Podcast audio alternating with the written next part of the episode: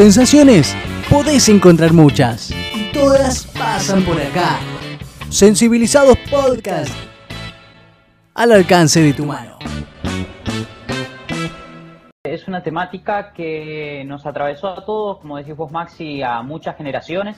Eh, se ha tomado mucha conciencia y hay que seguir tomándola, hay que seguir formando parte de estas luchas porque esto es una cosa del presente. Tampoco lo que nosotros queremos destacar es que es una cuestión de, vulneralizar, de vulneralizar al individuo, en este caso a los pueblos originarios en este momento y nada más, sino que hacerlo a lo largo de, de, todos los días, digamos, con las luchas permanentes, porque esto viene, como decimos, hace 528 años y si bien fuimos tomando conciencia, se fueron mejorando algunas cosas, la problemática todavía sigue en pie, ¿verdad? Vamos a escuchar al profesor de historia, el licenciado Matías Ruiz. Él es perteneciente a la ONG Conciencia Solidaria, que llevan a cabo la campaña Conciencia Originaria. ¿sí? Esta, esta campaña está a cargo de Rubén Antonelli desde la ciudad de eh, desde Casilda, perdón, en Santa Fe. Lo que va a hacer ahora Matías, Matías Ruiz, es contarnos el contexto antes de la llegada del europeo a este continente. Dale, lo escuchamos. Debemos entenderlos en contexto de que previo a la llegada del invasor europeo a nuestro continente, a nuestra Avia Yala, eh, cuando era libre, nuestros pueblos originarios tenían una relación armónica con la naturaleza y entre ellos mismos.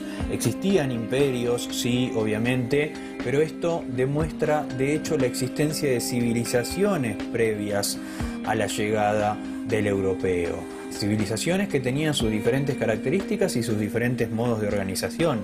Civilizaciones que mantenían una relación recíproca, una reciprocidad entre ellos y donde no había pobreza y no había necesidades, ¿no? Era una vida obviamente mucho más sencilla y mucho más cercana a la tierra, con una relación muy simbiótica con la tierra eh, en tanto territorio, en tanto productor y dador de vida. Nos contábamos a Matías con una claridad de conceptos que, que, está buenísima, porque también nos permite entender este contexto, esta simbiosis que había eh, de los pueblos originarios con la tierra, la forma de, de, trabajarla, que ni siquiera este, este concepto de, la palabra trabajo, sino de, convivir con ella, mejor, mejor me quiero referir así de esta manera, eh, y, cómo fue atentada luegamente, luego, ¿no? Y, justamente, lo decía Matías aquí, eh, esta cuestión de, armonía, ¿no? Eh, también me quiero quedar con ese concepto.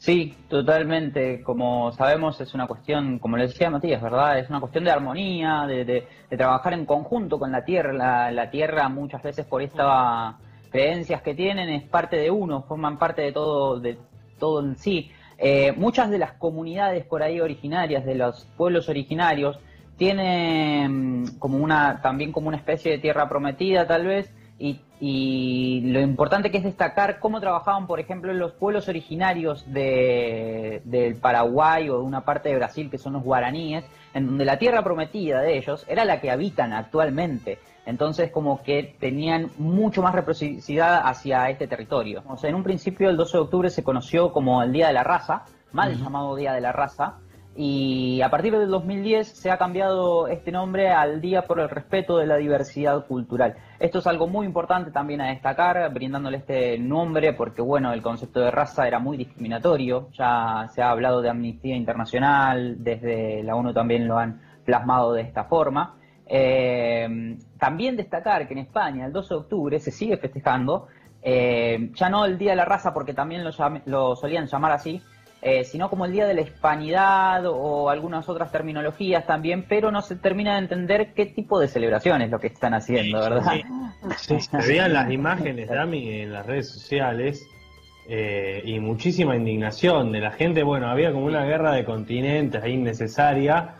Eh, donde se cruzaban los españoles diciendo que acá se hacían sacrificios humanos antes de que llegaran ellos y viceversa, ¿no? De toda la cuestión de la explotación de, la naturaleza del continente aquí, las violaciones que se hacían, toda la extracción eh, de minerales, bueno, de piedras, preciosas y demás. Sí, totalmente. Hay muchas voces encontradas, muchos conflictos también en, en, esta cuestión en el territorio español, por ejemplo, como lo aclarábamos. Hoy en día, como decimos, todos hemos tomado una base de conciencia bastante amplia, no solo en el continente latinoamericano o en el continente americano, sino también en otros países.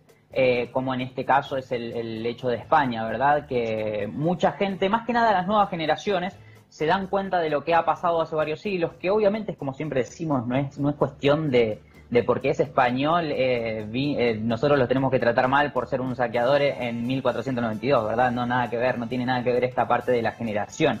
Pero está bueno esto de la toma de conciencia y ver que muchos jóvenes también en España ya hablan de, lo que fue en realidad este saqueo y esta masacre aquí en, el genocidio de Latinoamérica. Hay un día que mencionó Mauri hace un ratito cuando hablábamos de la multisectorial, que, que junto eh, a sus manifestaciones y, pancartas eh, decidieron hablar de, lo que es el último día de la libertad de los pueblos originarios, el 11 de octubre, que es algo que no estábamos acostumbrados a mencionarlo. Sí, totalmente, exactamente. Como decíamos, el 12 de octubre es la fecha por la que se enmarca este feriado, eh, pero también hay que tener, creemos, eh, desde distintos puntos de vista, que el 11 de octubre es un día más de resistencia, es un día de otro tipo de conmemoración en el que los pueblos originarios fueron el último día en que ellos tuvieron esa libertad. Esa libertad entre comillas, porque si hablamos del concepto plano de, libertad, son libres, ¿no? Hoy en día lo siguen siendo, pero a través de otros mecanismos eh, son plasmados de formas distintas y por eso es importante sostener este 11 de octubre, como lo decíamos, en donde la llegada del hombre europeo no se vio representada hasta ese día.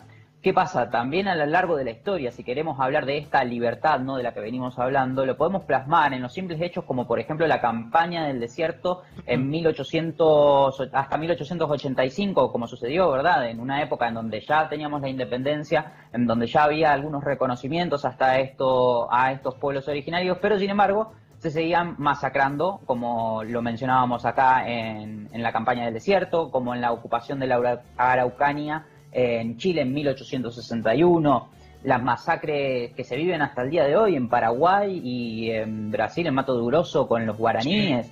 Eh, para nombrar algo más de en 1831, la masacre que se llevó a cabo y que prácticamente dejó nula lo que son los indígenas charrúas en Uruguay. Muy importante. Y también destacar al día de hoy, fecha 2020, en donde en Guatemala, por ejemplo, en la, en la parte de Izabal, en esa región de Izabal, la compañía, la empresa internacional Nickel Company es la que desplaza, persigue y criminaliza junto al Estado a aborígenes, a indígenas, a pueblos originarios de esa zona de Guatemala. Ni hablar de los asesinatos que se llevan a cabo de manera encubierta como por mm. ejemplo es el caso de la activista feminista y líder indígena Berta Cáceres en el territorio de Honduras. Escuchemos nuevamente a Matías Ruiz eh, en un principio y luego vamos a escuchar a Sonia, que ella misma se va a presentar en el audio, eh, y nos van a hablar un poco de los abusos que le tocó vivir a los pueblos originarios en el contexto post-independentista también hasta el día de hoy y la importancia de reivindicar este día de tanto como el 11 y el 12 de octubre eh, en el marco de la resistencia de los pueblos originarios. Escuchamos. Durante las guerras de independencia se les prometió a los pueblos originarios la libertad a cambio de luchar en los bandos independentistas. Y muchísimos, muchísimos originarios dieron su vida para que nuestros países latinoamericanos hoy sean independientes, entre comillas, y nos afecta a todos y a ellos muy particularmente, porque aquí entra el análisis sobre el presente y sobre esta continuidad por la cual hablamos de un último día de libertad allá lejano en 1492. Mi nombre es Sonia Gutiérrez, soy Maya Pocomán, soy diputada en el Congreso de la República de Guatemala por el movimiento político WINAC. Y en el marco del Día de la Resistencia de los Pueblos que conmemoramos el 12 de octubre, para los pueblos originarios de Aviala es un acto de resistencia ante todas aquellas atrocidades y actos sangrientos que vivieron nuestras ancestras y nuestros ancestros ante el despojo a sus territorios. Como decía antes de escuchar el audio, este concepto dentro del marco de la resistencia de los pueblos originarios, que es realmente importante para ellos. Eh, ya desde un principio, el 12 de octubre se vive así, eh, y bueno, como les decía, también es este tema de reivindicar el día anterior, el 11 de octubre, para enmarcarlo también porque es importante dentro de esta coyuntura. Qué bárbaro, ¿eh? Vamos a seguir, Dami, vamos a seguir porque tenemos, tenemos varios, varias cosas para contar, nos quedan varios testimonios, así que vamos a darle para adelante. Le damos nomás. Bueno, como hablábamos y como fuimos viendo a través de las distintas columnas que íbamos realizando eh, en estos martes del contexto latinoamericano que hemos hecho, eh, siempre vemos una cuestión relacionada a los pueblos originarios que no es nada más ni nada menos que el tema del extractivismo y el agronegocio, lamentablemente. Estos dos aspectos se relacionan directamente con los pueblos originarios porque ocupan sus territorios, de los cuales son desplazados, y esto afecta directamente a estas comunidades, generando marginalidad, generando discriminación y a través de la falta de las políticas de un Estado, eh, totalmente ausente, que hace oídos sordos a los pedidos de estas distintas comunidades. Tal es el caso, sí, lo podemos ver en el sur de, la Argentina con los mapuches peleando contra la empresa Benetton. Y esto fue a lo largo de, muchísimos años con distintos gobiernos y esto no cambia. O por ejemplo, como destacábamos eh, columnas anteriores con el tema del níquel en San Pedro, en el desierto de Acama, en Chile. ¿no? En la zona del Gran Chaco también acá. Exactamente, en la zona del Gran Chaco con la parte de las deforestaciones, eh, ni que hablar, bueno, Paraguay, como lo mencionabas también en columnas anteriores, obviamente sí, es una, una problemática muy amplia que siempre está relacionada con el tema de los pueblos originarios, con las luchas de ellos. Yo quiero que ahora escuchemos a Matías Ruiz nuevamente, los invito a escuchar nuevamente este audio, que nos va a contar sobre las consecuencias que afectan directamente a los pueblos originarios que viven en nuestro territorio y en toda América Latina. Muchas tierras de pueblos originarios han sido eh, restringidas porque al no tener los títulos de propiedad, que son cosa de eh, nuestros estados modernos, eh, sino simplemente tener la ancestralidad de que es el territorio en el que han vivido siempre. Las grandes multinacionales en complicidad con los estados se han hecho con territorios para el avance de la frontera agropecuaria que han restado, que han minimizado los territorios ancestrales de nuestros pueblos originarios. Y esto genera pobreza, genera las consecuencias que tienen los mismos asentamientos o los mismos barrios de bajos recursos. Genera que los jóvenes sean tentados por la drogadicción ante la falta de oportunidades, ante la falta de trabajo, eh, sean tentados por la criminalidad, sean discriminados. Esta discriminación todavía existe en nuestro presente. bueno, esto que, mencionaba eh, al principio del audio que después lo va desarrollando un poco más. El documento, el papel escrito, algo que es propio de, esta cuestión moderna que, que ha aparecido con el correr de los años y, la gente que, en su momento habitó y que le corresponde por, por derecho, que no posee estos, estos papeles, queda totalmente excluida y, bueno, discriminada, corrompida, destruida básicamente. Sí, totalmente, es así, Maxi. Y además cabe destacar también en esta parte en que, ok, bueno, eh, se están otorgando títulos de, territorio a distintas personas, ¿por qué en un principio no se los fueron y se lo otorgaron directamente a ellos? o sea, la cuestión no es que no los tengan, sino que en su oportunidad no se lo ofrecieron tampoco, ¿verdad? Esta es, es algo increíble. Pero bueno, continuando, sí. El que no llora no mama, acá desgraciadamente. Totalmente, sí, sí. Y bueno, continuando un poco con, con lo que hablaba Matías en el audio, estas, estas consecuencias que afectan directamente a los pueblos originarios, yo creo que es de importante mm, connotación poder visibilizar estas prácticas abusivas las cuales están sufriendo hoy en día, que continúan siendo a lo largo de todo el territorio latinoamericano y que nosotros tenemos que seguir apoyando esa lucha. Eh, el, problema que hoy atrae todo esto de los pueblos originarios es una cuestión del presente, no solamente del pasado, ¿sí? Es presente y tenemos que seguir bancando esta lucha sin dar el brazo a torcer.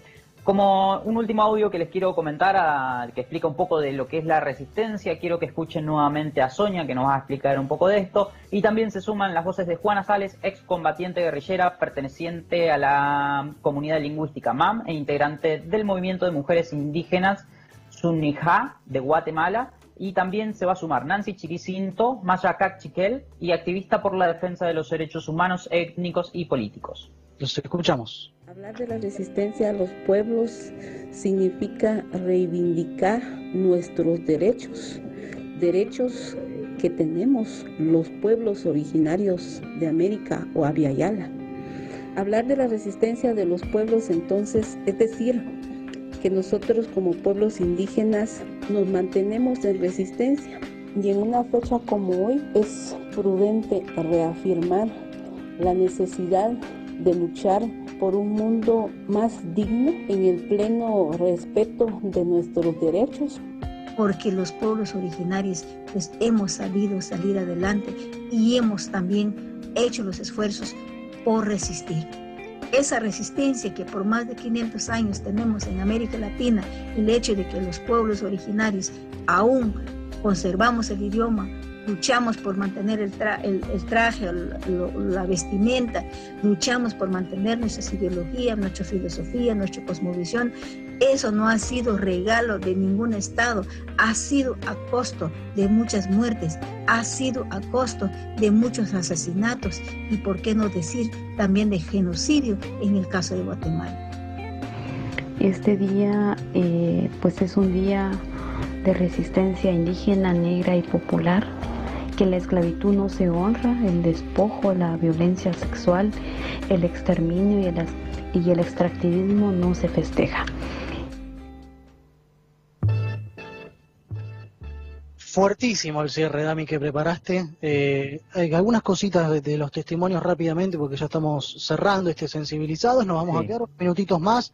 Eh, eh, no fue un regalo del Estado, nada de lo que han obtenido fue un regalo del Estado. Fue luego de años y años y años de lucha constante, que no se lo toma este día como un día festivo, algo que también veníamos mencionando anteriormente, sino como un día de resistencia, lucha y conmemoración por todo lo que han perdido. Eh, son algunas cositas con las que me quiero quedar. Dami, obviamente quiero tus consideraciones finales. Sí, no, eh, totalmente de acuerdo con lo que decías, Maxi, por supuesto. Eh, es tener en cuenta todas estas luchas que vienen ejecutando los pueblos originarios hasta el día de hoy. Y nada, eso como decía anteriormente, es una cosa del presente, no es algo del pasado. Hay que seguir eh, apoyando estas luchas que mantienen eh, y que cada vez es más grande. Y vale aclarar también que ha sido un crecimiento muy amplio en todo lo que es la zona de Centroamérica en donde se ha habido bastante desigualdad también en cuanto a ellos y, nada, bueno, también acá en la parte de Sudamérica es bastante grande y en Argentina más precisamente se da una lucha bastante constante.